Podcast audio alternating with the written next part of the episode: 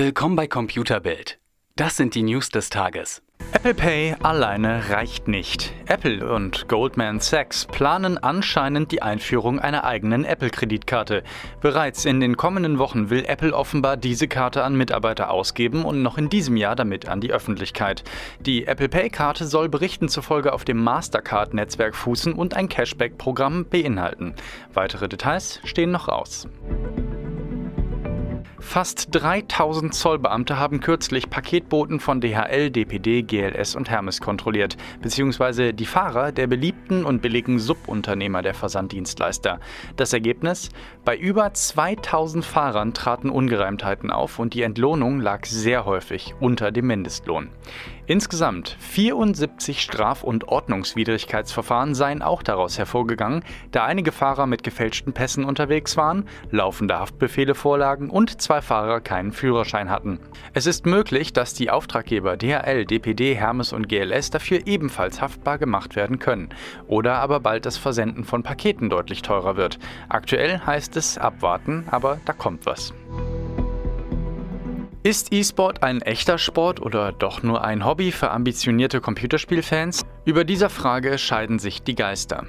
Der Deutsche Olympische Sportbund DOSB schmetterte die Anerkennung des Oberbegriffs E-Sport bereits ab, zieht lediglich die Förderung von Sportsimulationen wie FIFA 19 in Betracht.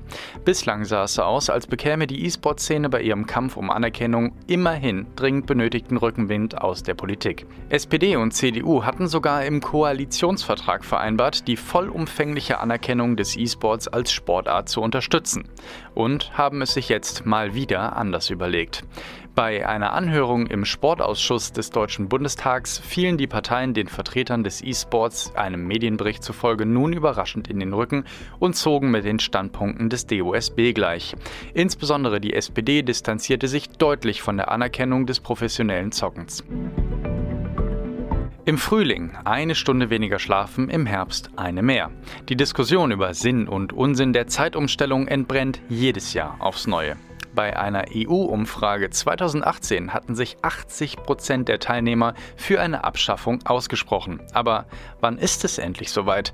Wie die Bild am 21. Februar berichtete, hat das EU-Parlament 2020 bereits als Ende für die Zeitumstellung ins Auge gefasst. Na, das klingt doch gut.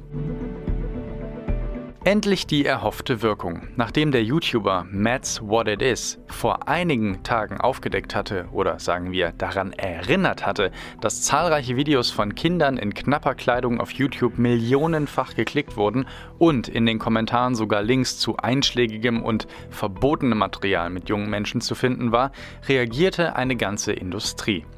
Zunächst entzogen Konzerne wie Nestle, Epic Games und Disney YouTube die Werbegelder. Nun löscht das Netzwerk, was das Zeug hält. In einem Statement von Google heißt es, man habe in den vergangenen 48 Stunden hunderte Kanäle geschlossen und millionenfach Kommentare gelöscht und sei noch lange nicht fertig. Es ist gut, dass YouTube nun die Sache mit Hochdruck angeht. Ein Wermutstropfen bleibt aber.